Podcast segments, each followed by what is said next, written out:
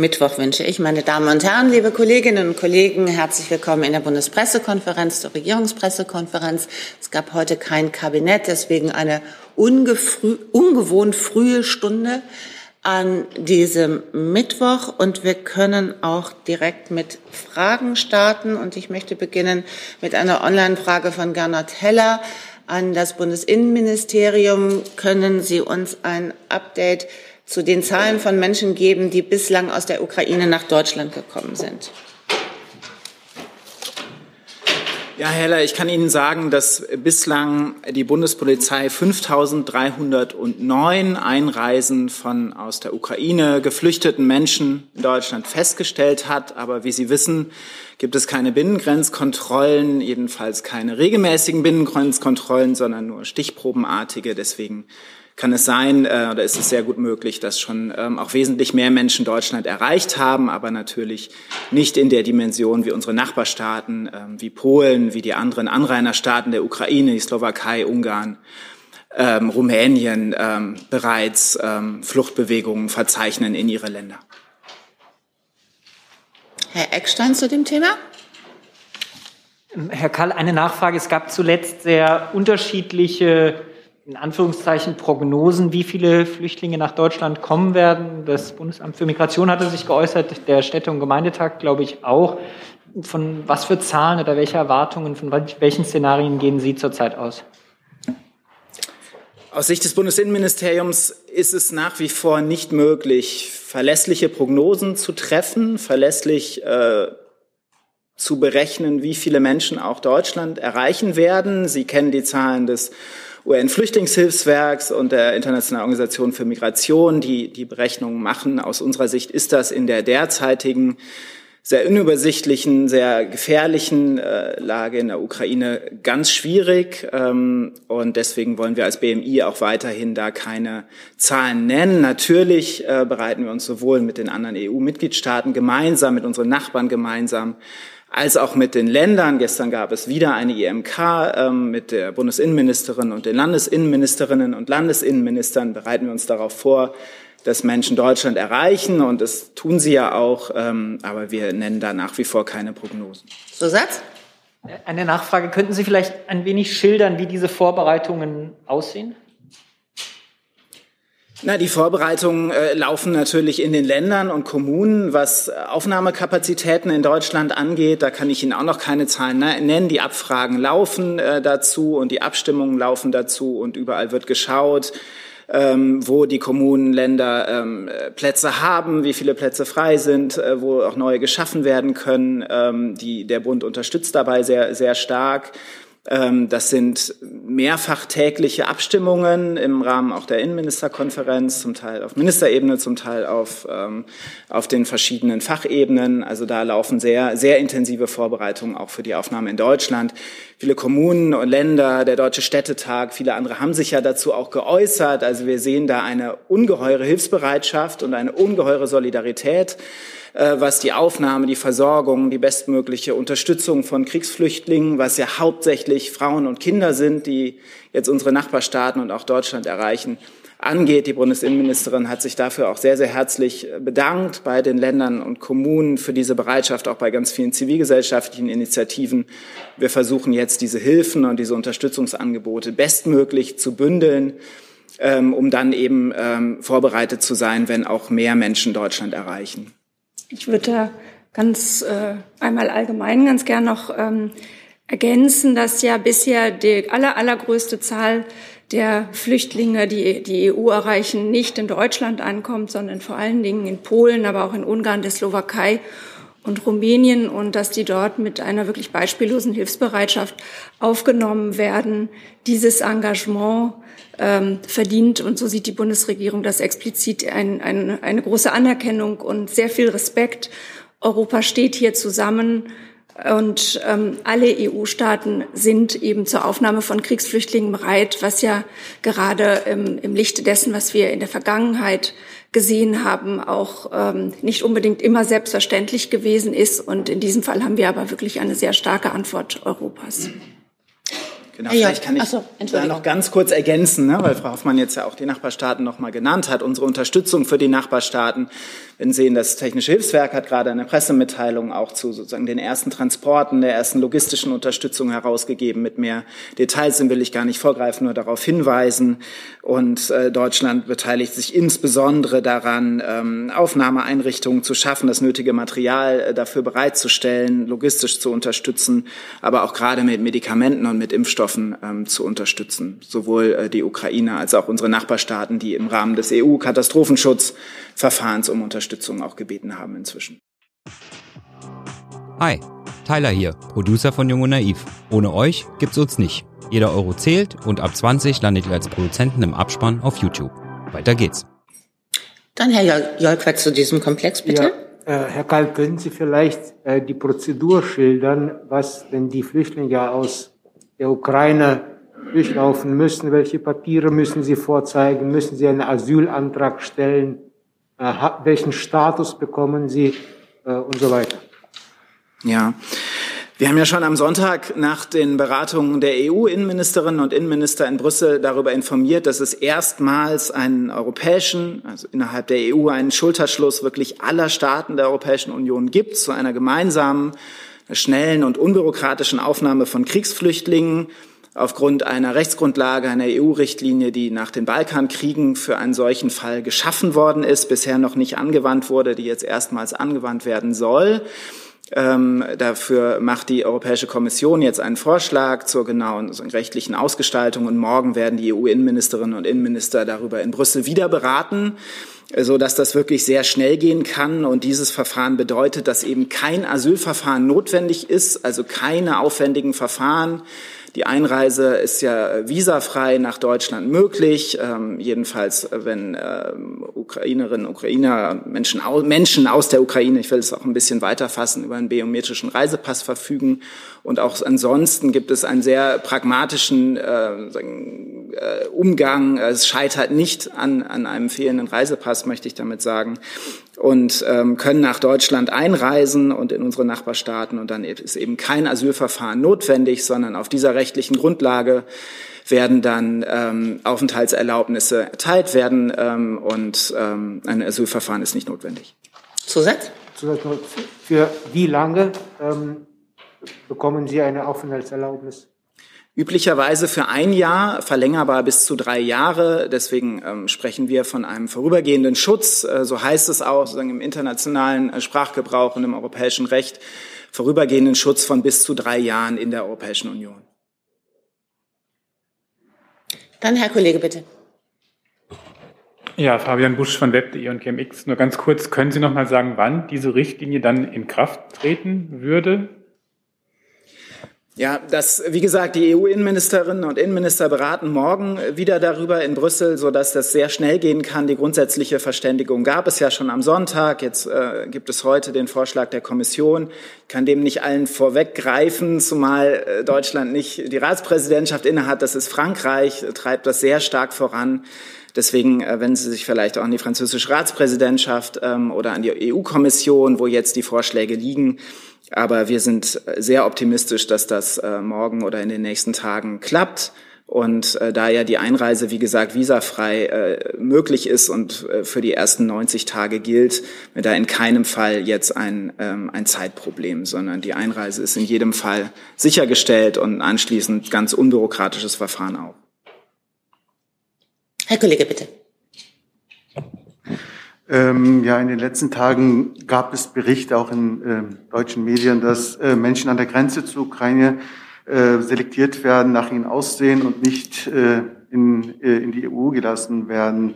Äh, welche Informationen hat die deutsche Regierung darüber an Innenministerium oder Außenministerium? Ja, vielleicht kann da das AA. Wir kennen diese Meldung natürlich. Ähm, die Außenministerin selber hat gestern in ihrer Rede vor der, bei der Generalversammlung der Vereinten Nationen auch darauf Verweis genommen. Und diese, ähm, diese Berichte, sofern sie denn stimmen, sind natürlich ähm, erschreckend und äh, ein derartiges Verhalten für uns völlig inakzeptabel. Für Flüchtlinge gelten die gleichen Regeln unterschiedslos. Vielleicht kann ich da ergänzen, dass im Rahmen der Beratung der EU-Innenministerinnen und Innenminister es auch ähm, von den anderen Mitgliedstaaten das Bekenntnis dazu gab, dass Einreisen selbstverständlich für alle Menschen, die aus der Ukraine flüchten, möglich sind und Menschen dort durchgelassen werden. Zusatz? Wer kontrolliert es, dass es sowas nicht geschieht?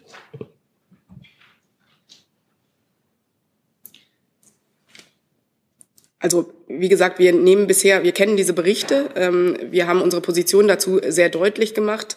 Äh, sofern es da konkrete Vorfälle gibt, nehmen wir die selbstverständlich auch auf.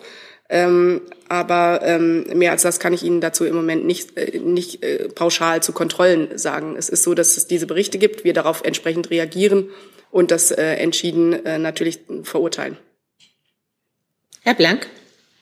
Ja, Karl, ich möchte schon noch mal nachfragen, äh, unter diesen äh, 5.309 Einreisen, die Sie festgestellt haben, können Sie das ein bisschen aufschlüsseln? Ähm, sind das alles Ukrainer gewesen? Weil es gibt ja auch durchaus Berichte, dass äh, Studenten kommen mit anderen Nationalitäten. Und könnten Sie sagen, wie viele Asylanträge im Zusammenhang mit der Einreise aus der Ukraine in Deutschland gestellt worden sind? Da gibt es ja auch Berichte, dass das schon passiert ist.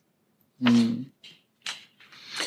Also wir gehen von einem ganz überwiegenden Anteil ähm, ukrainischer Staatsangehöriger aus. Äh, ich kann Ihnen da aber jetzt gerade keine Aufschlüsselung nennen. Und zu Asylanträgen, Asyl, es ist ja nicht erforderlich, jetzt einen Asylantrag zu stellen. Äh, ich habe jetzt keine aktuelle Zahl des BAMF, ähm, wie viele Asylanträge in den letzten Tagen möglicherweise trotzdem gestellt worden sind oder bis hinein in die letzten Tage gestellt worden sind. Das reichen wir aber gerne nach. Es ginge jetzt bei der Frage nicht um die Asylanträge, die die Ukrainer nicht stellen müssen, sondern äh, um Asylanträge, die möglicherweise Menschen gestellt haben, die aus Drittstaaten aus der Ukraine hierher kommen und hier dann einen Asylantrag stellen. Also meinetwegen afrikanische Studenten, wie auch immer, wo sie herkommen und dort ähm, einen Asylantrag in Deutschland stellen. Könnten Sie die Zahlen bitte nachliefern? Ja, können wir über das Bundesamt für Migration und Flüchtlinge erfragen und, ähm, und nachliefern. Beispielsweise bei Studierenden, die in der Ukraine zu Studienaufenthalten waren, gehen wir aber natürlich auch davon aus, dass viele nach Hause zurückkehren wollen und jetzt nicht unbedingt in Deutschland äh, Asyl ersuchen werden. Jetzt muss ich mal nachfragen, Frau Kollegin, zum Komplex Flüchtlinge. Dann, ich gebe Ihnen, oder, ja, ich wollte Ihnen das an, jetzt nehmen Sie das. Danke. Ich wollte noch mal nachfragen. Ähm, also Sie haben ja auch Hilfe an Polen und andere Länder ähm, zugesagt. Ähm, Stand gestern sind in Polen 350.000 ähm, Migranten angekommen. Und woraus besteht die Hilfe gerade? Weil Sie erwähnten Medikamente und Impfstoff. Aber ich könnte mir vorstellen, dass äh, da noch auch andere mhm. Kapazitäten gebraucht werden. Ja, also insbesondere geht es eben um den Aufbau ähm, von, von Aufnahmeeinrichtungen, den Aufbau und Betrieb und eben äh, Materialien, äh, Bedarfsartikel, die dafür notwendig sind und eben zusätzlich äh, medizinisches Sanitätsmaterial, Medikamente, Impfstoffe, wie schon, wie schon gesagt. Und diese Hilfen äh, laufen jetzt an. Also äh, konkret ähm, fährt da das technische Hilfswerk hin mit Zelten, mit, äh, keine Ahnung, sanitärer äh, Fazilitäten und baut es da auf? Oder wie sieht das konkret aus, würden Sie sagen? Ja, also wie gesagt, das THW hat dazu gerade eine Pressemitteilung herausgegeben. Ähm, da, da würde ich jetzt gerade darauf hinweisen wollen. Ähm, es sind schon THW-Kräfte unterwegs, aber zum Teil auch, um zu, sozusagen zu erkunden, äh, wo man äh, solche Zentren auch aufbauen kann, wo man Hilfsmaterial bündeln kann. Aber darüber hat das THW gerade informiert. Das, das kann ich jetzt hier nicht komplett vortragen. Dann Herr Blank noch mal zu diesem Komplex. Ja, genau. Ähm, Herr Karl, können Sie sagen, ob Polen an der Grenze zur Ukraine von den einreisenden Menschen dort eine Identitätsfeststellung macht? Also weiß Polen, ähm, dass das alles äh, Ukrainer sind, die dort kommen? Also machen die eine, eine Feststellung der Nationalität an der Grenze, wenn die Flüchtlinge kommen?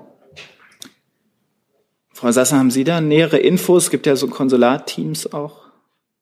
Ja, also was die, die Konsularteams angeht, kann ich sagen, dass ähm, unsere Auslandsvertretungen in den Ländern, äh, die betroffen sind, ähm, vorbereitet äh, waren und sind auf die Situation und vor Ort in dem Grenzgebiet jeweils ähm, Konsularteams, wie der Kollege erwähnt hat, ähm, stationiert haben sozusagen, die bereit sind, den ähm, Menschen, die hereinkommen, insbesondere natürlich den deutschen Staatsangehörigen, die in Empfang zu nehmen und denen zu helfen. Da geht es im Wesentlichen um deutsche Staatsangehörige, weil die ja unter unserem Schutz stehen sozusagen. Was die Kontrollen auf ukrainischer Seite angeht von Passpapieren, ähm, gehen wir bisher davon aus, dass dies erfolgt. Ähm, ich kann allerdings im Moment keine genaueren Angaben ähm, dazu machen, ähm, weil es auch in der aktuellen Lage sehr schwierig ist, ähm, da den genauen äh, Überblick zu wahren und die Ukrainer natürlich auch mit dem Kriegsgeschehen in ihrem Land äh, sehr stark beschäftigt sind.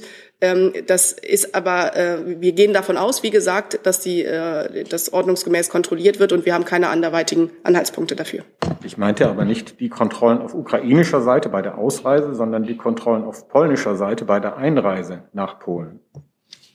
Ich kann Ihnen dazu gerade auch, ähm, auch nicht mehr sagen. Äh, wir können über die Bundespolizei gerne auch die polnischen Grenzschutzbehörden ähm, fragen. Ähm, vielleicht wenden Sie sich aber auch unmittelbar an die polnischen Behörden, für die wir uns hier auch äh, schwierig äußern können. Ja gut, noch eine letzte Nachfrage und dann müssen? Dann Herr Jolper nochmal zu diesem Komplex. Und ja, dann würde ich gerne äh, den Aspekt wechseln. Ja, ganz kurz, was ist denn, Frau Sasse, Wenn Sie ins Mikrofon sprechen, können wir Sie besser verstehen. Dankeschön. Frau Sasse, was ist denn mit äh, ukrainischen Staatsbürgern, männlichen, die für deutsche Organisationen, zum Beispiel die Deutsche Welle, gearbeitet haben und die jetzt ja nicht raus dürfen äh, aus der Ukraine, weil sie in die Armee sollen? Ja, also die Lage, Situation ist uns natürlich bewusst, dass äh, männliche Ukrainer ähm, zumeist nicht ausreisen dürfen. Ähm, aber wie gesagt, ist es so, dass wir als, als Bundesregierung äh, natürlich in erster Linie für die deutschen Staatsangehörigen Verantwortung tragen und Fürsorgepflicht haben. Ähm, uns ist die Situation, wie gesagt, Herr Jörg war bewusst. Ähm, ehrlich gesagt sind da unsere Möglichkeiten allerdings äh, sehr begrenzt. Äh, wir unterstützen die Ukraine in vielerlei Hinsicht im humanitären Bereich. Ähm, das haben wir an dieser Stelle ausgeführt. Ähm, aber äh, was, äh, was die Bedingungen innerhalb des Landes angeht, äh, zur Wehrpflicht und Ähnlichem, haben wir natürlich keine Einflussmöglichkeiten. Und um auf, um auf die Frage von Herrn Blank nochmal zu einreisen, durch Polen, an der polnischen Grenze ähm, zurückzukommen, ist es natürlich so, dass da Polen für diese Einreisen verantwortlich ist. Polen ist Teil der EU. Wir gehen davon aus, dass sie sich an die EU-Regeln ähm, da halten und haben auch da keinerlei Anhaltspunkte bisher dafür, dass das nicht der Fall ist. Aber wie gesagt, da ist Polen in erster Linie für verantwortlich und nicht die Bundesregierung. Wir legen online etliche Fragen vor zum Thema Energiesicherheit, Energieversorgung, unter anderem von Bernhard Walker, Badische Zeitung, Gernot Heller. Bei wem hat die Regierung für 1,5 Milliarden Euro Gas gekauft?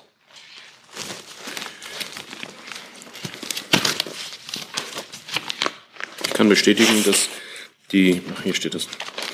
Ich kann bestätigen, dass ähm, die Bundesrepublik der Trading Hub Europe finanzielle Mittel in Höhe von 1,5 Milliarden Euro zur Verfügung gestellt hat zum Ankauf von Flüssiggas.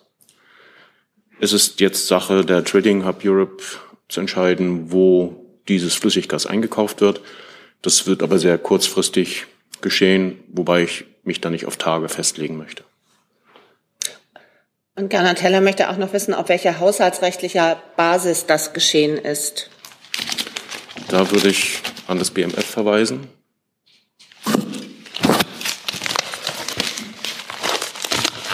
Na, es wäre schon sinnvoll, wenn wir irgendwie anders die Plätze tauschen könnten.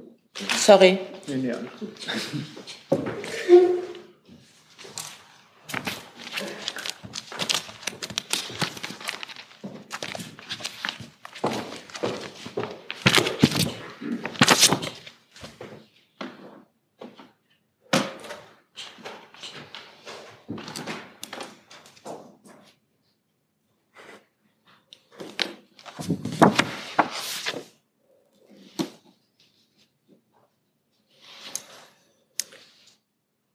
So, es handelt sich ja hier um eine außerplanmäßige Ausgabe und äh, nach dem normalen Verfahren würde vorher immer eine Information an den Haushaltsausschuss gehen. Aufgrund der Dringlichkeit hat man jetzt hier auf Grundlage von 112 Grundgesetz äh, davon abgesehen, das ermöglicht das Grundgesetz in einigen Fällen und hat diese 1,5 Milliarden direkt bewilligt. Herr Jessen dazu? Ja, ähm, Robert Habeck hat äh, in den USA von einer dienenden Führungsrolle Deutschlands gesprochen.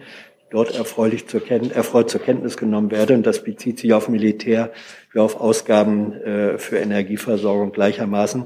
Ist das eine Habecksche Wortschöpfung oder ist es eine offizielle Position der Bundesregierung? Was haben wir uns unter einer dienenden Führungsrolle vorzustellen? Ja, ähm, Herr Habeck hat das gesagt. Diese Äußerungen stehen für sich. Ich kann die nicht paraphrasieren und nicht kommentieren. Dann darf ich nachfragen, wenn Sie für sich stehen, man, bei der Frage nach Dienen und Führen ähm, fallen einem auch Wortbeispiele wie Koch und Kellner ein. Also wo eine Dienerschaft ist, ist auch eine Herrschaft. Ähm, in dem Sinne bitte ich um Aufklärung. Was bedeutet dienen? Wem oder was dient Deutschland in seiner Führungsrolle? Und wer ist die Herrschaft äh, bei der Annahme der dienenden Führungsrolle? Minister Habeck hat in den USA immer wieder betont, dass wir sehr enge Beziehungen zu den USA unterhalten auf allen Gebieten, dass es Fragen gibt, die geklärt werden müssen, aber dass wir uns um dieselben Werte sorgen in der Welt und in diesem Rahmen hat er diesen Begriff gebraucht. Wenn Sie möchten, kann ich dort was nachreichen. Aber das ist eine, also die Äußerung steht für sich. Ich glaube, es ist ja sehr klar, dass die Führungsrolle, die Deutschland aufgrund seiner Größe in Europa übernimmt, der europäischen Gemeinschaft und der transatlantischen Gemeinschaft dient. Ich glaube, so kann man das verstehen. Deutschland führt, wie auch andere Nationen in dieser Gemeinschaft für die gemeinsamen Interessen, die hier ja auch benannt worden sind, Freiheit, Demokratie ähm, und in diesem ganz konkreten Fall jetzt eine Beendigung des Angriffs, des russischen Angriffskrieges in der Ukraine. Gernot Heller wendet sich nochmal an das Wirtschaftsministerium und fragt nach, äh, wer ist die Trading Hub Europe? Die Trading Hub Europe ist ein Gashändler. Genau.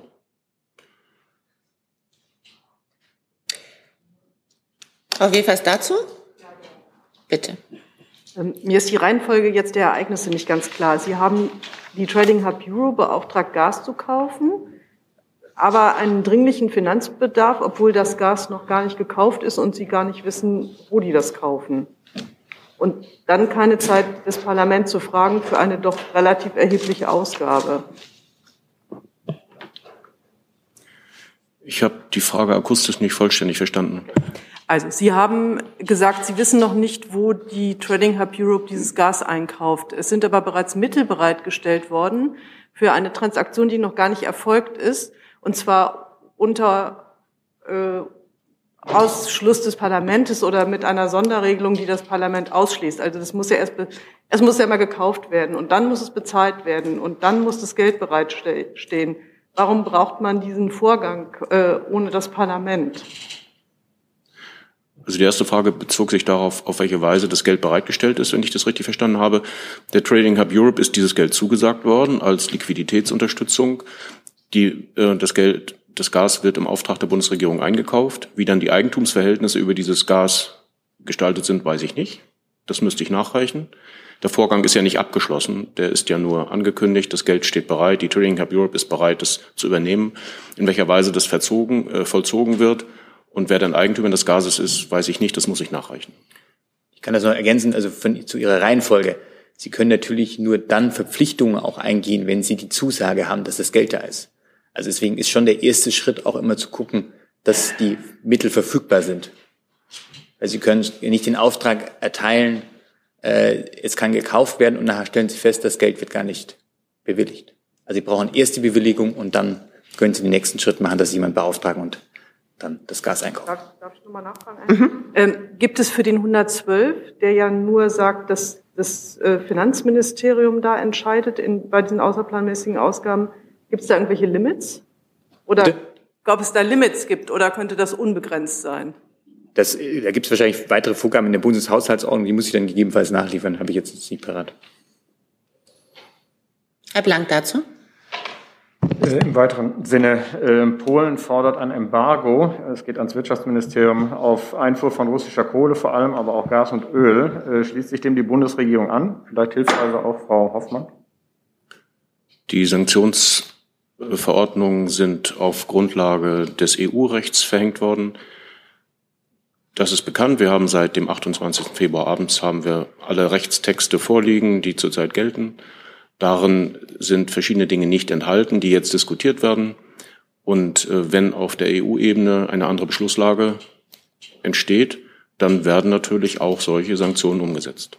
Das ist aber eindeutig eine Sache des EU-Rechts.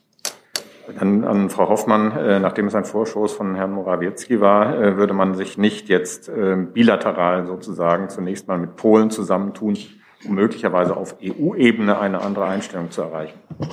Nein, das wird tatsächlich auf der EU-Ebene entschieden. Ich habe da im Grunde nicht viel äh, hinzuzufügen. Wir haben jetzt drei Sanktionspakete gegen Russland äh, gesehen und äh, es ist nicht ausgeschlossen worden, dass da weiteres in Planung ist und dass das weitergeht. Und grundsätzlich ist ja nichts ausgeschlossen worden. Stichwort äh, Kohle. Dazu die Frage von Carsten Wiedemann, Energate. Es gibt Berichte, dass Russland aktuell Lieferungen mit Steinkohle zurückhält. Können Sie dies bestätigen und wie wollen Sie mögliche geringere Steinkohlelieferungen aus Russland kompensieren? Wir haben zurzeit keine Hinweise darauf, dass Russland seine Lieferverpflichtungen, was Energierohstoffe betrifft, nicht erfüllt. Die Versorgungssicherheit ist natürlich ein hohes Gut, was ständig und in zunehmendem Maße beachtet und diskutiert wird, auch in der Bundesregierung. Die Minister Habeck hat verschiedene Maßnahmen angekündigt, um die Versorgungssicherheit weiterhin zu gewährleisten. Sie ist gewährleistet, sie soll weiterhin gewährleistet werden. Dazu gehört die Anlage einer strategischen Kohlreserve, einer Stadt, nicht Kohlreserve, sondern Kohlenreserve, einer strategischen Gasreserve. Eine Ölreserve gibt es bereits und verschiedene andere Maßnahmen, um die Versorgungssicherheit weiterhin zu gewährleisten. Heute Morgen im Deutschlandfunk hat Minister Habeck gesagt, dass für diesen Winter Entwarnung besteht und dass wir aber, um für den folgenden Winter, den kommenden Winter, besser gewappnet zu sein als für diesen, dort ein Gesetz über eine Gasreserve, vorgeschriebene Füllstände in den Speichern vorgesehen sind und verschiedene andere Maßnahmen.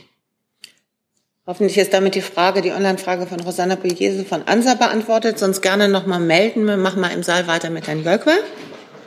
Ja, äh, eine technische vielleicht Frage zu diesem äh, Einkauf von Flüssiggas.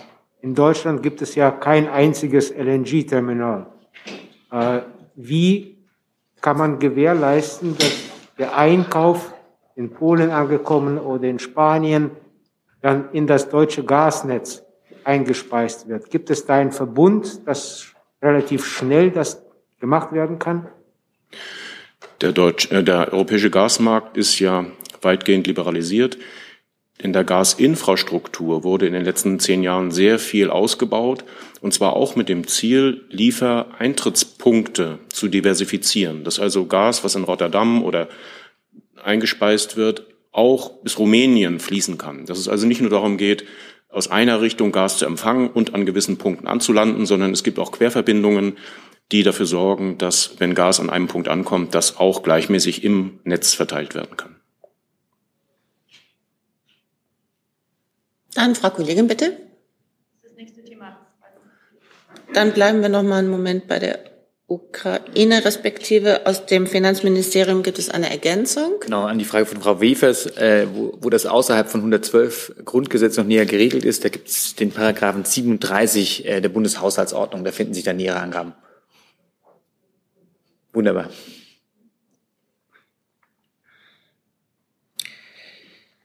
Dann Herr Eckstein nochmal Bitte an das Wirtschaftsministerium, dass Sie wie angekündigt nachreichen. Vielleicht auch die Frage, ob dieses Gas nur ähm, jetzt erstmal gelagert wird oder auch verkauft werden soll und dann, ob die entsprechenden Einnahmen wieder zurück an die Bundesregierung geht oder also wofür dieses Geld jetzt tatsächlich dann konkret verwendet wurde. Danke.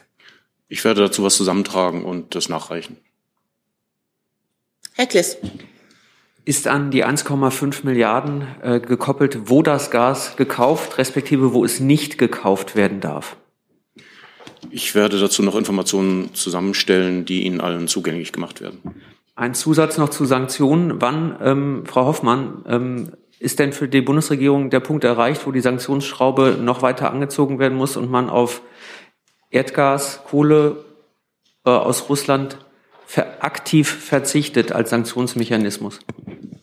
Ich glaube, das werden Sie verstehen, dass man da jetzt keine Tage, Stunden, Wochen festlegt, äh, sondern dass das äh, nach der aktuellen Situation entschieden wird, jeweils im Gespräch und in, äh, ja, in Verhandlungen mit unseren europäischen Partnern und transatlantischen Partnern. Herr Reitschuster? Eine Frage an Frau Hoffmann. Der Altbundeskanzler Gerhard Schröder. Nee, wir sind immer noch bei ähm, der Frage der Energiesicherheit. Dann sorry, dann später. Gut. Dann habe ich Herrn Grimm. Wir sind noch bei Energie, ja? Meine Frage Wir sind bei Energie. bezieht sich zu, einer, zu einem anderen Aspekt der Ukraine. Kommen wir noch dazu. Da habe ich Sie auf dem Zettel. Darf ich darum bitten, die Handys, Computer etc. Töne auszustellen? Das wäre ganz lieb. Vielen Dank. Ähm, aber Herr Eckstein hatte sich noch mal auch neu. Herr Blank? Okay. Herr Jessen zu Ja, Energiesicherheit. Zur Energie. Ja, eine Lernfrage. Können Sie sagen, ob über den Hub auch ähm, verflüssigtes Gas aus US-Fracking-Produktionen äh, gehandelt oder gekauft wurde? Äh, der Wirtschaftsminister hat in seiner politischen Vergangenheit gegen diese Art der Gasgewinnung äh, starke Kritik geübt. Wie gesagt, ich werde da die Informationen, die zurzeit uns vorliegen, werde ich zusammentragen und Ihnen nachreichen. Ich bin Danke. nicht vollständig informiert über diesen Vorgang, das muss ich zugeben. Und Herr Jörgwein nochmal. Ja, zu den Ölreserven. Die USA wollen ja ihre Ölreserven auf den Markt bringen. Plant auch die Bundesregierung das zu tun mit den deutschen Ölreserven? Also die IEA, das ist die Internationale Energieagentur, hat mitgeteilt, dass sie beschlossen hat, Ölreserven auf den Markt zu bringen in Höhe von 60 Millionen Barrel Öl. Das sind 2,8,2 Millionen Tonnen. Und äh, wir prüfen jetzt, was für Deutschland daraus folgt. Das ist ja schon erstmal, wenn Öl auf den Markt geworfen wird, ist das ja schon erstmal eine Entlastung des Ölmarktes. Und die Bundesregierung prüft jetzt, ob weitere Maßnahmen erforderlich sind. Dann Herr Reitschuster jetzt doch zu diesem Komplex. Eine Frage an das Wirtschaftsministerium. Deutschland hat ja sehr hohe Speicherkapazitäten für Gas, hat aber einen großen Teil von denen unter Kontrolle von Gazprom gegeben. Großbritannien hat das schon früh zu einer Frage der nationalen Sicherheit gemacht und so etwas ausgeschlossen. Bereuen Sie jetzt Ihre frühere Haltung und wie wollen Sie damit in Zukunft umgehen? Danke. Also die Gasspeicher sind in Deutschland im Eigentum der Gasversorger, der Gashändler, also in Privateigentum. Und Minister Habeck hat klargemacht, dass wir dort mit Regulierung stärker eingreifen wollen, mit dem Ziel, dass wir im Oktober eines jeden Jahres etwa 80 bis 90 Prozent Füllstand haben. Und nun wird mit dem neuen Gasreservegesetz, glaube ich, heißt das, dort äh, gibt es Überlegungen und Eckpunkte und da wird darauf eingegangen, auf welche Weise das realisiert wird, unter der Voraussetzung, dass die Gasspeicher in privater Hand sind. Ähm, die Einzelheiten sind mir noch nicht bekannt. Das müssen wir, also das wird sich in der Diskussion um dieses Gesetz herausstellen. Verstehe ich aber richtig dahingehend, dass die bisherige Lösung für Sie jetzt nicht mehr sehr ideal aussieht. Genau so ist es, ähm, dass also nun dort an dieser Stelle was geändert werden muss, dass also staatlich eingegriffen werden muss in die Vorratshaltung. Das ist politischer Beschluss und das wird in dem Gasreservegesetz auch reflektiert. Frau Wefers nochmal zur Energieversorgung. Ich weiß äh, eigentlich nicht genau, wo es hingehört. Die Finanzminister machen heute Nachmittag offensichtlich kurzfristig angesetzt eine äh, die EU-Finanzminister ein Gespräch. Hat das was mit Energie zu tun oder möglicherweise mit einem Sanktionen oder noch irgendeinem anderen Thema? Es ist richtig, die EU-Finanzministerinnen und Minister äh, treffen sich heute Nachmittag zu einer Videoschalte auf Einladung der französischen Ratspräsidentschaft. Es wird unter anderem äh, darum gehen, äh, natürlich um die wirtschaftlichen Auswirkungen äh, äh, des Krieges gegen die Ukraine, der wirtschaftlichen Auswirkungen auch der Sanktionen. Es wird dann natürlich auch um Auswirkungen auf Energiepreise gehen, wie sich das insgesamt auf die Wirtschaft auswirkt. Ähm, das wird alles der Thema sein und natürlich wird auch über Sanktionen gesprochen werden. Einerseits, wie die sich auswirken und man wird auch äh, darüber beraten, welche weiteren Maßnahmen da denkbar sind. Dann machen wir weiter mit dem Stichwort Sanktionen. Herr Eckstein. Eine Frage an die Bundesregierung, wahrscheinlich ans Wirtschaftsministerium. In Hamburg liegt derzeit die Yacht eines sanktionierten Oligarchen von Herrn ähm, Usmanov. Ähm, plant die Bundesregierung, diese Yacht und auch ähnliche Vermögenswerte von sanktionierten äh, Russinnen und Russen zu beschlagnahmen? Die Rechtstexte für die Sanktionen liegen uns seit noch nicht mal 48 Stunden vor. Die Bundesregierung ist jetzt intensiv dabei, Maßnahmen zu treffen, um diese Sanktionen effizient und effektiv umzusetzen. Das wird sich dann nachher auch auf die Einzelfälle auswirken. Wenn man in, das, in die Verordnung reinguckt, dann gibt es in der Verordnung von 2014 im Artikel 2 äh, auf sehr einfache Weise beschrieben, was für gelistete Personen und deren Eigentum folgt aus den Sanktionsverordnungen. Dort gibt es zwei Verbote. Einmal ein Verfügungsgebot, volkstümlich Einfrieren genannt, und ein Bereitstellungsverbot. Verfügungsgebot ist, dass die gelistete Person über das Vermögen nicht verfügen darf. Und das Bereitstellungsverbot bedeutet, dass der gelisteten Personen keine wirtschaftlichen oder finanziellen Ressourcen zuführen, zugeführt werden dürfen. Und es sind Konstellationen denkbar, wo zur Durchsetzung dieser beiden Verbote auch Beschlagnahmungen erforderlich sein können. Was diese Yachten betrifft, so ist es ein Sachverhalt, über den ich hier natürlich nichts sagen kann, weil der im Einzelnen geprüft werden muss. Aber das werden dann die zuständigen Vollzugsbehörden dort entscheiden, was damit passiert. Ich kann hier nur auf die allgemeine Rechtslage hinweisen. Eine Nachfrage vielleicht auch an Frau Hoffmann. Ähm, US-Präsident Biden hat heute Nacht, also aus deutscher Sicht heute Nacht in seiner Rede angekündigt, dass eine Taskforce aufgestellt wird, die Vermögenswerte aufspüren soll. Man würde das auch gemeinsam mit den europäischen Partnerinnen und Partnern machen. Frankreichs Wirtschaftsminister hat, glaube ich, auch schon erklärt, dass man solche Listen erstellt. Dann wird sich die Bundesregierung daran beteiligen. Das würde ich doch auch abgeben, gerne.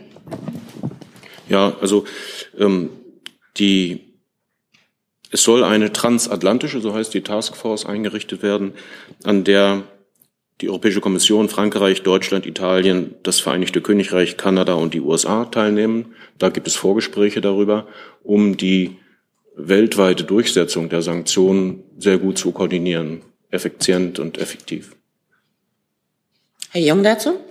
Ja, das geht als BMF auch zu den Sanktionen eine Frage. Es gibt Berichte, dass massive russische Staatsreserven äh, bei der Bundesbank lagern. Können Sie das bestätigen und wenn ja, in welcher Höhe?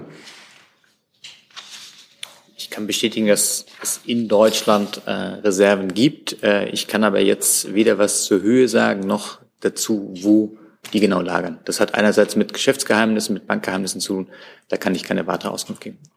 Haben die aktuellen Sanktionen Auswirkungen auf die russischen Reserven in Deutschland? Sie kann ganz allgemein ausführen, äh, dass diese Reserven, das, das ist Teil des, äh, eines Sanktionspakets gegen die russische Zentralbank, dass diese Reserven, die nicht, äh, also die in Europa sind oder in den USA und den anderen beteiligten Staaten, dass diese dann nicht genutzt werden können. Herr Eckstein nochmal zu diesem Komplex und dann würde ich gerne weitermachen. Ja, nach Erkenntnis der Bundesregierung gibt es Vermögenswerte von Herrn Putin oder auch von Herrn Lavrov in Deutschland. Die Sanktionen sind ja jetzt seit einigen Tagen verkündet. Nein, wir haben keine, als Bundesregierung keine Erkenntnisse darüber. Wie gesagt, wir stehen ganz am Anfang der Umsetzung der Sanktionen. Es gibt noch keine Aufstellung darüber, welche Vermögenswerte in Deutschland bestehen. Herr Jörg war noch in der Reitschuster. Ja, wie wollen Sie denn das finden? Die Investigativjournalisten sagen, Deutschland ist ein schwarzes Loch, weil keine Informationen herausgegeben werden, wem was gehört. Wie wollen Sie denn das, auf welcher juristischen Grundlage das feststellen, dass Herr Medvedev oder Herr Putin oder Herr Lavrov jetzt hier in Deutschland irgendeine oder ihre äh, Familienangehörige hier was haben? Das ist ja nicht das erste Sanktionspaket, was in Deutschland umgesetzt wird. Es gibt andere Pakete gegen andere Länder und dort gibt es etablierte Strukturen und Prozesse, die eingespielt sind seit sehr vielen Jahren. Und es gibt Vollzugsbehörden, dazu gehören die, die Behörde gegen Geldwäsche, die BaFin, das Bundesamt für Wirtschaft und Ausfuhrkontrolle, die Bundesbank, die alle zusammenarbeiten, um solche Sanktionspakete umzusetzen. Und das ist auch in diesem Fall so. Diese Strukturen werden aktiviert. Möglicherweise muss man dort nochmal eine Arbeitsgruppe bilden? Muss man dort nochmal Maßnahmen treffen, die speziell auf dieses Sanktionspaket gerichtet sind? Aber das ist ja kein Neuland für unsere Vollzugsbehörden, die Ministerien, die daran beteiligt sind und die Länderbehörden. Dann Herr Grimm mit einem neuen Aspekt, bitte. Ja, ich wollte Frau Hoffmann fragen, wie sich die Beziehungen zu Polen, Ungarn, aber auch der Türkei darstellen. Äh, die beiden äh, erstgenannten Länder, Sie sagten es selbst, äh, leisten Großes bei der Aufnahme von Flüchtlingen. Gleichzeitig hat man enorme innereuropäische Konflikte. Die Türkei ähm, fährt einen ähm, ausgewogenen Kurs in der aktuellen Krise. Kann diese Krise ein Anlass dazu sein, ein Startpunkt, um die festgefahrenen Beziehungen zu verbessern? In der EU, für die EU, also damit für, was Ihre Frage betrifft, für Polen und Ungarn, ähm, sieht man ja, und das sieht natürlich die Bundesregierung auch so, eine ungeheure Geschlossenheit in diesem Moment, die vielleicht gar nicht unbedingt von Anfang an so zu erwarten gewesen wäre, aber ähm, diese, diese Geschlossenheit bezieht sich ja in erster Linie auf die Sanktionen, also auf das wichtigste Instrument, das Putin dazu bringen soll, diesen Krieg äh, zu beenden. Sie äh, bezieht sich aber auch auf die äh, Frage der Geflüchteten, also die große Herausforderung, für der die EU jetzt auch ganz konkret steht. Ähm, und das äh, kann die Bundesregierung natürlich nur begrüßen. Und wenn daraus für die Zukunft eine Verbesserung des, der, des Zusammenhalts in der EU erwächst, äh, ist das natürlich auch nur zu begrüßen. Dasselbe kann ich sagen, gilt äh, im Grunde auch für die Türkei. Da stellt sich ja insbesondere auch die Frage der Kontrolle des Bosporus und wie die Türkei sich da aufstellt. Und äh, da begrüßt eben äh, die Bundesregierung auch ausdrücklich, äh, dass russische Kriegsschiffe dort zunächst mal äh, keine Durchfahrtsgenehmigung erhalten. Zusatz, Herr Klein? Könnte man sich vorstellen, wegen äh, dieses jetzigen Zusammenrückens auf die eingeleiteten Verfahren und Sanktionen gegen äh, Orban und Kaczynski zu verzichten? Ich würde das, diese Fragen voneinander trennen und äh, ich gehe davon aus, dass das, das sind ja rechtsstaatliche Verfahren, da kann man ja nicht einfach äh, plötzlich das Recht aussetzen. Also da, davon würde ich nicht ausgehen. Herr Jung dazu? Auch eine außenpolitische Frage in Sachen Europa an Frau Sasse. Äh, es geht um den eingefrorenen Konflikt der Republik Moldau äh, und den dazugehörigen Transnistrien-Konflikt.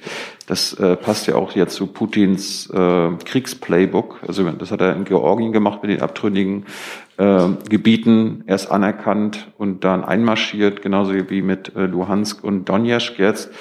Äh, jetzt ist die Frage, wie geht die Bundesregierung mit Transnistrien um? Erwarten Sie, dass die Russen auch Transnistrien, Transnistrien anerkennen und dann einmarschieren werden, beziehungsweise sie, sie brauchen ja gar nicht mehr einmarschieren, weil russische Soldaten ja schon vor Ort sind.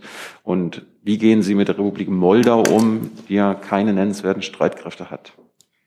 Herr Jung, was die Frage, was Ihre Frage angeht äh, zur aktuellen Lage in der Republik Moldau und ganz speziell äh, auch zu Transnistrien, würde ich Ihnen gerne die Antwort nachreichen.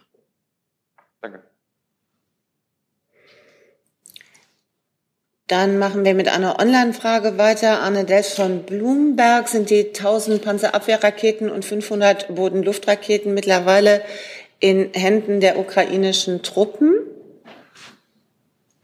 Ich denke, das geht an Sie, ans Verteidigungsministerium. Ja, vielen Dank. Ähm, zu operativen Details werde ich mich nicht einlassen. Das hat der Oberst Kollatz letzte Woche angekündigt und daran werde ich mich halten. Danke. Und wären diese Waffen geeignet, um den 60 Kilometer lang, langen russischen Truppenkonvoi, der gerade in Richtung Kiew rollt, aufzuhalten?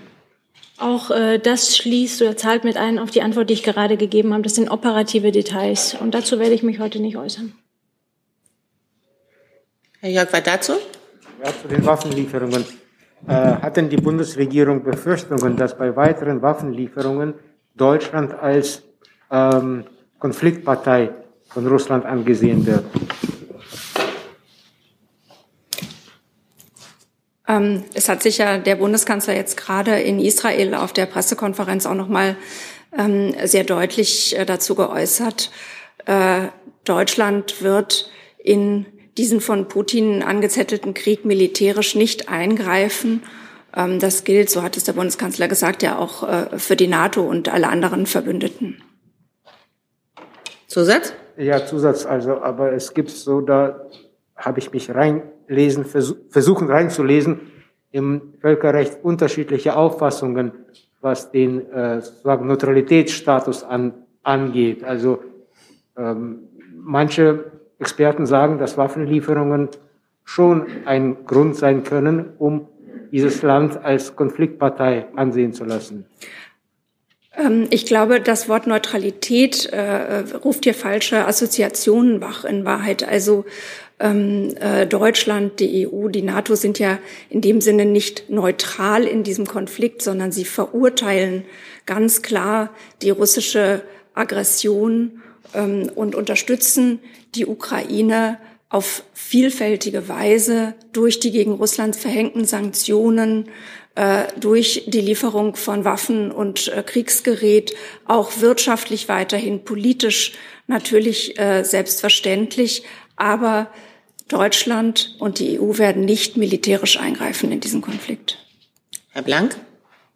Ja, passt eigentlich ganz gut dazu, Frau von. Wir haben jetzt sehr viel über Sanktionen und die Isolation von Herrn Putin geredet. Die ähm, Außenministerin hat heute Nacht ja eine sehr emotionale Rede gehalten. Was passiert denn, äh, wenn Putin, was jetzt auf dem Weg ist, Kiew einkesselt, vielleicht in Kiew einmarschiert und die Regierung dort absetzt? Werden dann noch Waffen weitergeliefert an die Ukraine? Und äh, der Kanzler hat in Jerusalem ja auch gesagt, die Diplomatie müsse jetzt eine große Chance wieder bekommen. Wo ist denn der Punkt da, dass man sich wieder mit äh, Lavrov, die Außenministerin, und mit Putin an einen Tisch sitzt? Wenn man darauf wartet, dass der Putin seine ganzen Militärfahrzeuge abzieht, dann wird man lange warten. Also wo ist der Punkt, dass diese große Chance der Diplomatie auch wieder zum Zuge kommt? Sie haben jetzt verschiedene Fragen auf einmal äh, gestellt, äh, würde ich, würde ich sagen. Also zum einen glaube ich, sind wir einfach in einer Situation, in der es ähm, noch weniger Sinn macht als äh, üblich schon, mit was wäre, wenn äh, Szenarien zu arbeiten, sondern wir müssen einfach auf die Situation, wie sie ist, äh, reagieren. Und ähm, was, äh, was äh, die Möglichkeiten des Dialogs angeht, ist es ja nicht so, dass man mit der russischen Führung gar nicht mehr im Gespräch wäre. Der französische Präsident hat ja mit Putin telefoniert und auch angekündigt, dass das fortgesetzt wird. Also es gibt äh, Gesprächskanäle und, und äh, es ist ganz klar, dass die Bundesregierung alles, was da möglich ist und was irgendwie hilfreich sein könnte, Putin zum äh, Rückzug äh, aus der Ukraine zu bewegen, auch nutzen wird. Und äh, die Frage, äh, die erste von meinen, vielleicht zwei, ähm, die war, was ist, wenn eine Regierung eingesetzt wird, die nicht von Herrn Zelensky geführt wird? Laufen die Waffenlieferungen dann trotzdem weiter? Wie schon gesagt, diese Art von was wäre, wenn, äh, das ist einfach, äh, das macht in dieser Situation gar keinen Sinn, auf, auf diese Weise Politik machen zu wollen, sondern wir reagieren auf das, ähm, was sich, was sich entwickelt und sind natürlich auf alles vorbereitet. Herr Jung. Nun, Verständnis, Frau Hoffmann, wenn Deutschland militärisches Eingreifen ausschließt, dann überlässt man der Ukraine sich selbst, oder? Also militärisch gesehen hat die Ukraine alleine keine Chance gegen Russland. Das nehmen Sie in Kauf. Nein, man, lässt die Ukra man überlässt die Ukraine nicht sich selbst. Das äh, habe ich ja eben schon äh, versucht darzustellen. Die Ukraine wird mit Waffenlieferungen aus Europa, aus den USA unterstützt. Wir unterstützen die Ukraine ökonomisch und wir vor allen Dingen, das ist äh, sicher ähm, ein ganz, ganz entscheidendes Instrument. Wir setzen Russland unter Druck ähm, mit Sanktionen, um Putin dazu zu bewegen, diesen Krieg aufzugeben. Haben Sie irgendwelche Erkenntnisse, dass äh, europäische westliche Waffenlieferungen in irgendeiner Weise äh, die militärische Situation umkehren könnten? Ich glaube, da kann ich nur auf das verweisen, was das Verteidigungsministerium eben schon gesagt hat. Also diese operativen Fragen werden wir hier nicht diskutieren können. Dann Frau Kollegin zur Ukraine. Zum Sicherheitspaket. Nein, zum Sicherheitspaket 100 Milliarden. Also es ist nicht direkt zur Ukraine, aber zur Folge der Bundeskanzler. Eine Frage an Frau Hoffmann. Der Bundeskanzler hat ja am Sonntag im Plenum mitgeteilt, dass es ein 100 Milliarden Paket äh, für Sicherheit und Bundeswehr geben wird und äh, das 2 Prozent Ziel übererfüllt werden soll. Zu welchem Zeitpunkt hat er diese beiden Zahlen, also 100 Milliarden und 2 Prozent, dem Vizekanzler und der Außenministerin mitgeteilt? War das vor der Plenardebatte oder haben Sie es erst dann erfahren? Und die Frage umgekehrt an das Außenministerium und das Bundeswirtschaftsministerium. Zu welchem Zeitpunkt haben die Ministerin und der Minister diese Zahlen zu Kenntnis bekommen? Ja, dazu, das war ja hier am Montag auch schon äh, ausführlich Thema und mein Kollege Hebestreit hat sich dazu schon geäußert. Selbstverständlich waren der Vizekanzler und auch der Finanzminister natürlich äh, in diese Planung auch einbezogen, aber über genaue irgendwie Zeitpunkte von Gesprächen und Telefonaten geben wir hier ja üblicherweise keine Auskunft. Auf die Detaildiskussion möchte ich mich jetzt hier nicht einlassen. Zusatz, Frau Kollegin? Ich hatte ja eigentlich nicht nach einem Zeitpunkt gefragt, sondern nur vor der Plenardebatte oder nicht vor der Plenardebatte. Vor der Plenardebatte. Also ein, unter Zahlen. einbezogen, im Vorfeld einbezogen, verstehe ich das, ja. Ja, aber auch über die Zahlen informiert. Ich habe dazu gesagt, was ich sagen wollte. Würden die Kollegen von den beiden anderen Ministerien da vielleicht noch was dazu sagen? Ich habe dem nichts hinzuzufügen. Also Minister Habeck hat immer wieder auch letztens im Interview gesagt, dass die Zusammenarbeit innerhalb des Kabinetts hervorragend funktioniert, dass die Absprachen gut laufen und das ist ein Beispiel dafür. Herr Jörgmann? Ja, eine Frage zur Sicherheit, aber zur inneren Sicherheit, vielleicht an das Innenministerium. Wir waren jetzt eben noch bei dem naja, Sondervermögen. Ist auch Sicherheit. Aber ich kann gerne auch. Ich. Vielleicht brauchen wir das Finanzministerium noch an der Stelle und ich würde jetzt ungern noch mal hin und her wechseln. Gibt es Fragen im Rahmen dieses Sicherheitspaketes, die sich auch an das Finanzministerium richten? Herr Jessen. Ja, dann doch die Frage, die mit Ja oder Nein zu beantworten wäre. Ähm, sind die beteiligten Ministerien von der konkreten Summe 100 Milliarden vor der Plenardebatte informiert gewesen? An, an wen geht die Frage? Bitte? An wen geht die Frage? Das geht ähm, im Grunde ans Finanzministerium, es geht ans Wirtschaftsministerium, ja. Ich glaube, da hat äh, die Regierungssprecherin, stellvertretende, alles dazu gesagt. Ich habe da nichts zu ergänzen. Ja, es wurde eben leider äh, diese konkrete Frage, die Antwort war gewesen, wir arbeiten gut zusammen. Die konkrete Frage ist, war die Zahl, die dann äh, vom Bundeskanzler verkündet wurde im äh, Parlament, die 100 Milliarden, war diese Zahl konkret als solche vorher den beiden Ministerien bekannt? Ich glaube, dazu haben Herr Hebestreit am Montag und Frau Hofmann heute alles gesagt. Gibt es weitere Fragen in diesem Komplex ans Finanzministerium? Sonst würden wir nämlich zurücktauschen. Frau Wefers? Äh, zu, den, äh, zu dem Sondervermögen und der Grundgesetzänderung. Werden die Gespräche mit der Opposition noch vor dem Kabinettstermin aufgenommen oder wird es erst danach erfolgen? Wir stimmen jetzt äh, zunächst einmal innerhalb der Bundesregierung den Vorschlag ab. Da arbeiten wir mit Hochdruck daran und die weiteren Schritte werden wir dann äh, nacheinander abstimmen. Dann schlage ich vor, dass wir zurücktauschen. Dankeschön.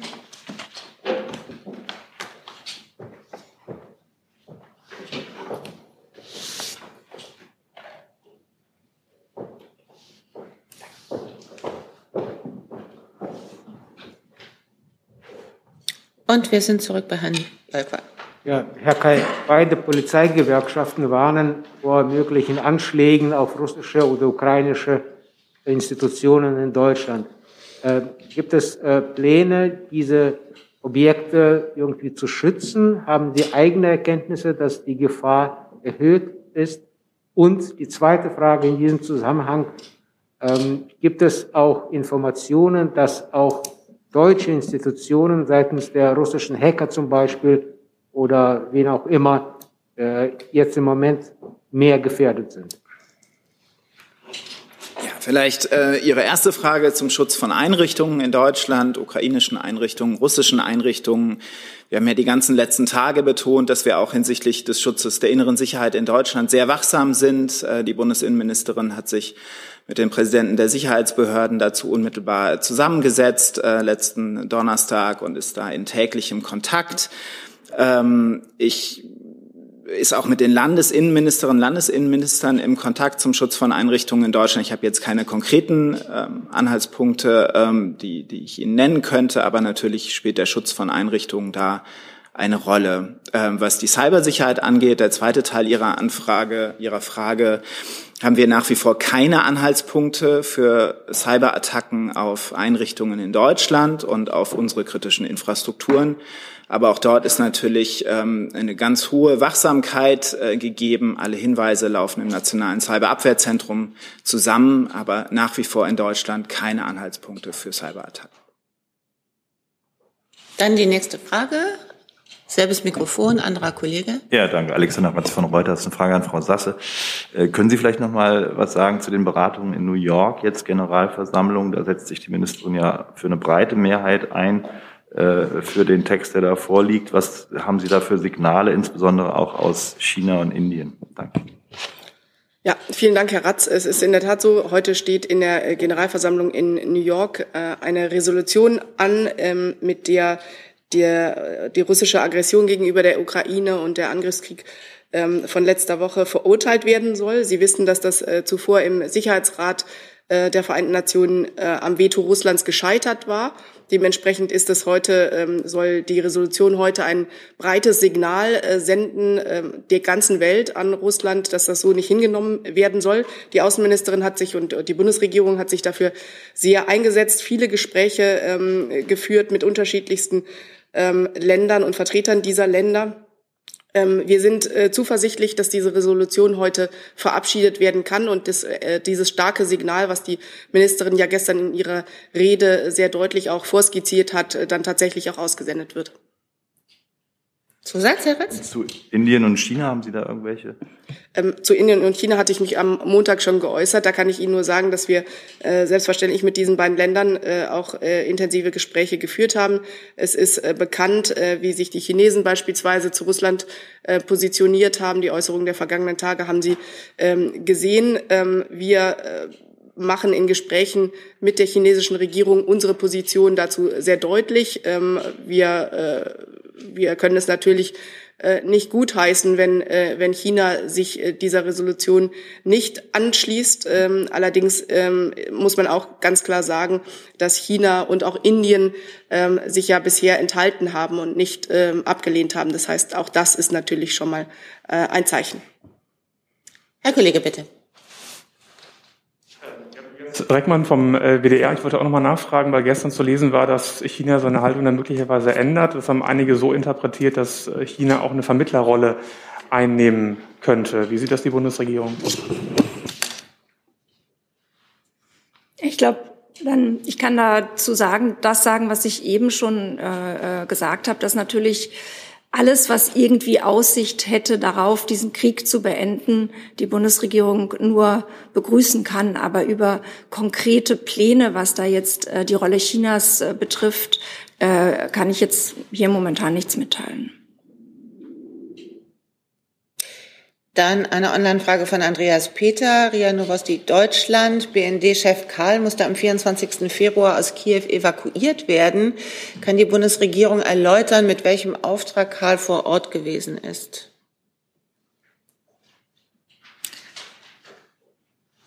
Soll ich? Soll ich? Ja, also zu den Aufträgen des BND-Chefs äußern wir uns hier nicht.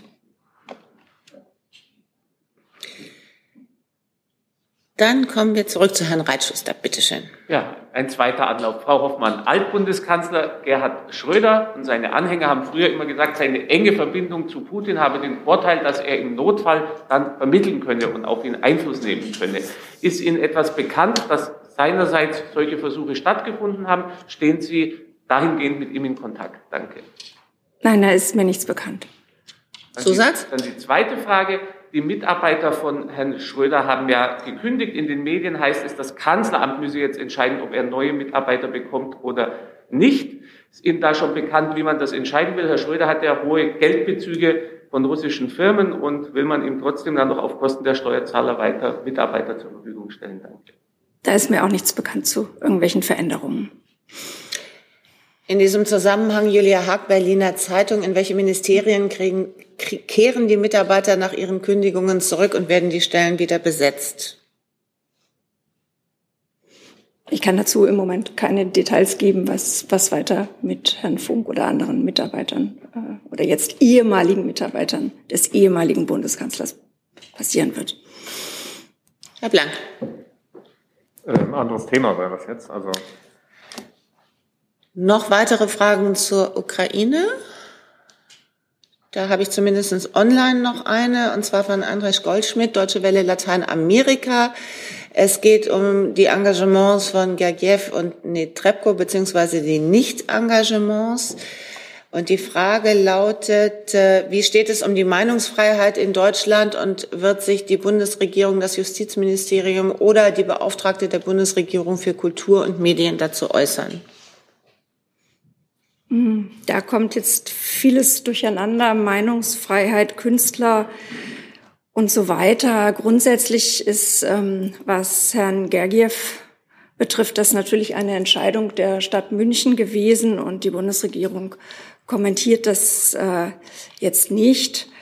Ähm, ich glaube aber, oder dass die Position der Bundesregierung ist und äh, dass äh, natürlich auch speziell der Ministerin für Kultur und Medien, dass ähm, der dass Kunst und Kultur gerade in diesen Zeiten einen wichtigen Dialogcharakter haben und die Zusammenarbeit mit russischen Künstlerinnen und Künstlern gerade auch in dieser Situation wichtig bleibt. Das ist ein, ein Weg der Zivilgesellschaft, der Zusammenarbeit der Zivilgesellschaft, der weitergehen muss bei aller verständlichen Bestreben jetzt äh, ähm, Putin dafür zu bestrafen, dass äh, dieser Einmarsch in der Ukraine und dieser Krieg stattgefunden hat, hat der Kanzler ja immer sehr deutlich gemacht, dass dieser Krieg nicht der Krieg der Russinnen und Russen ist, sondern der Krieg Putins und dass es unser Interesse ist, die Zusammenarbeit mit der Zivilgesellschaft fortzusetzen in Russland. Und dazu gehören natürlich Künstlerinnen und Künstler, dazu gehören Wissenschaftler. Und wir wissen ja, dass viele Russinnen und Russen mit diesem Krieg nicht einverstanden sind. Sie protestieren zum Teil unter Einsatz ihrer Freiheit und ähm, anderer und müssen andere Strafmaßnahmen befürchten und gehen trotzdem auf die Straße. Ihr Schlachtruf äh, Nein zum Krieg, Niet Vainier, ist ja mittlerweile weltbekannt und die Bundesregierung sieht sich da an der Seite ähm, dieser mutigen Proteste. Dann Herr Blank mit einem neuen Thema, bitte. Äh, es geht um äh, Corona. Dann müssten wir da tauschen. Wie hieß es noch?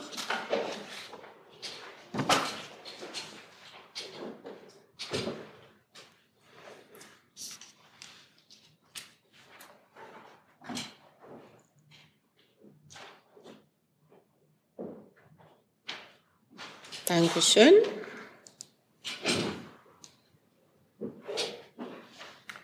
Nachdem das RKI ähm, gestern Abend mitgeteilt hat, dass es, ähm, wie die Vorgabe der Bundesregierung, glaube ich, ja auch war, äh, keine Hochrisikogebiete mehr ausweist aufgrund der Omikron-Variante, fliegen ja im Prinzip alle Länder von der Hochrisikoliste runter. Bedeutet das, äh, dass es jetzt künftig, also ab 0 Uhr Donnerstag, gar keine Quarantänevorschriften mehr gibt bei der Einreise aus dem Ausland nach Deutschland? Äh, richtig ist, dass die Corona-Einreiseverordnung ab dem 3.3., also ab morgen, ähm, in der angepassten Form äh, in Kraft tritt. Was nach wie vor äh, in der Verordnung enthalten ist, ist die, ähm, die, die Einreisevorgaben 3G, also geimpft, genesen oder getestet, ist nach wie vor erforderlich für die Einreise. Zusatz, Herr Blank? Ja, ich überlege jetzt gerade, ob das. Ähm, wenn, Sonst kann ich eine Frage, eine Online-Frage einschieben. Äh, ganz kurz nur, wenn es also auf der RKI-Liste kein Land mehr gibt, dann fallen zumindest die dort ange, angegebenen äh, Quarantäneregelungen, zum Beispiel für Kinder und so weiter, das fällt weg, richtig? Das ist richtig. Johannes Kuhn hat nämlich diese Frage auch gestellt und zusätzlich möchte er wissen, Johannes Kuhn vom Deutschlandfunk, welche Änderungen ergeben sich daraus für die Einsatzpläne der Bundespolizei? Entschuldigung, könnten Sie die Frage nochmal wiederholen? Ich war ganz kurz ab. Die Streichung der Corona-Hochrisikogebiete, welche Änderungen ergeben sich daraus für die Einsatzpläne der Bundespolizei? Frage von Johannes Kuhn, Deutschlandfunk bzw. Deutschlandradio.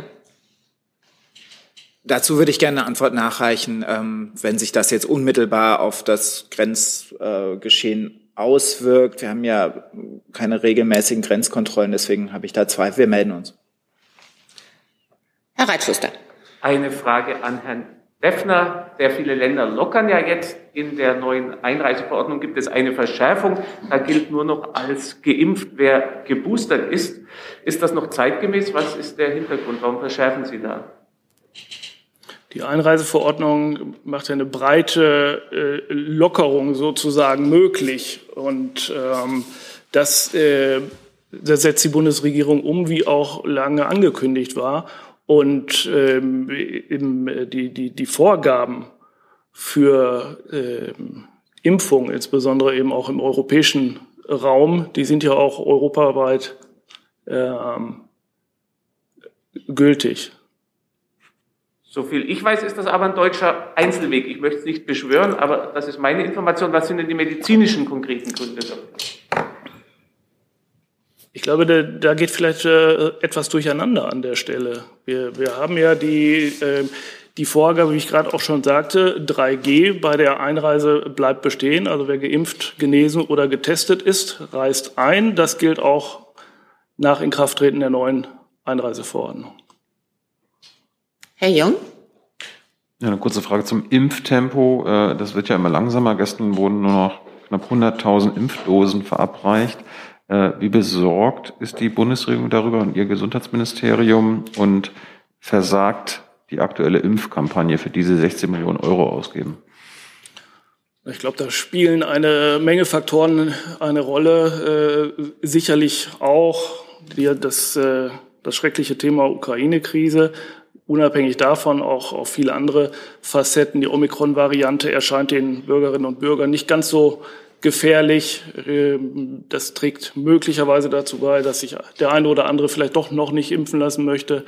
Ähm, das ist natürlich schade und in einer gewissen Art und Weise auch tragisch, aber auf der anderen Seite haben wir jetzt seit Beginn dieses Jahres äh, es immerhin geschafft, zum Stand gestern 1,65 Millionen Erstimpfungen nochmal ähm, obendrauf zu setzen sozusagen. Also das bringt nochmal einen zusätzlichen Schub, gerade bei denjenigen, die noch nicht geimpft waren.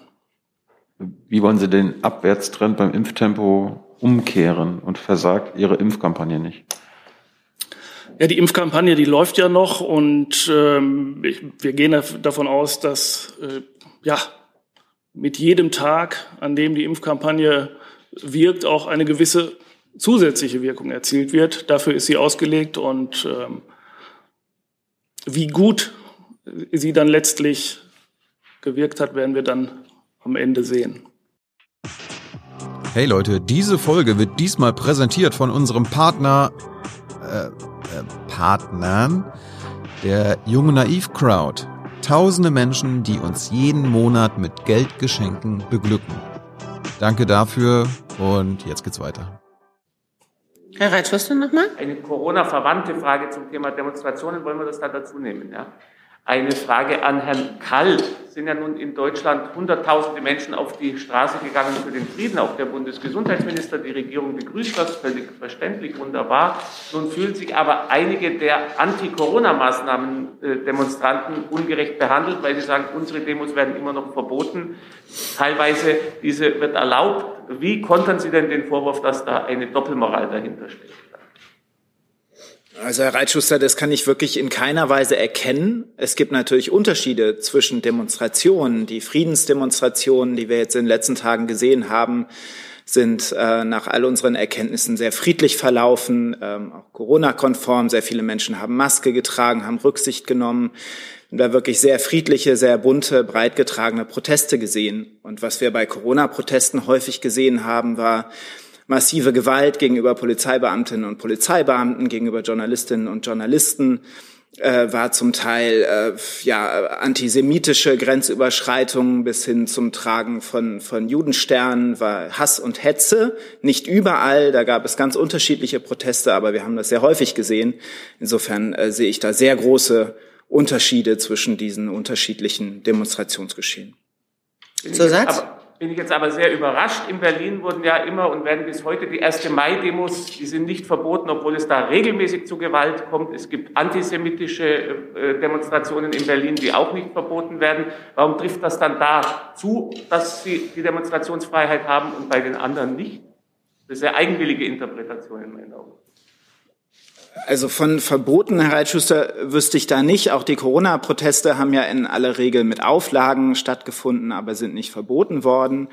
Und die Grenze, die unser Grundgesetz zieht, ist dort, wo Straftaten begangen werden, wo Gewalttaten begangen werden. Äh, dort schreitet die Polizei ein. Und das gilt für alle Demonstrationen gleichermaßen, ganz gleich, wofür oder wogegen da protestiert wird. Mit Blick auf die Uhr und auf meine Liste der Wortmeldungen kann ich, glaube ich, für heute sagen, herzlichen Dank und wir sehen uns am Freitag wieder.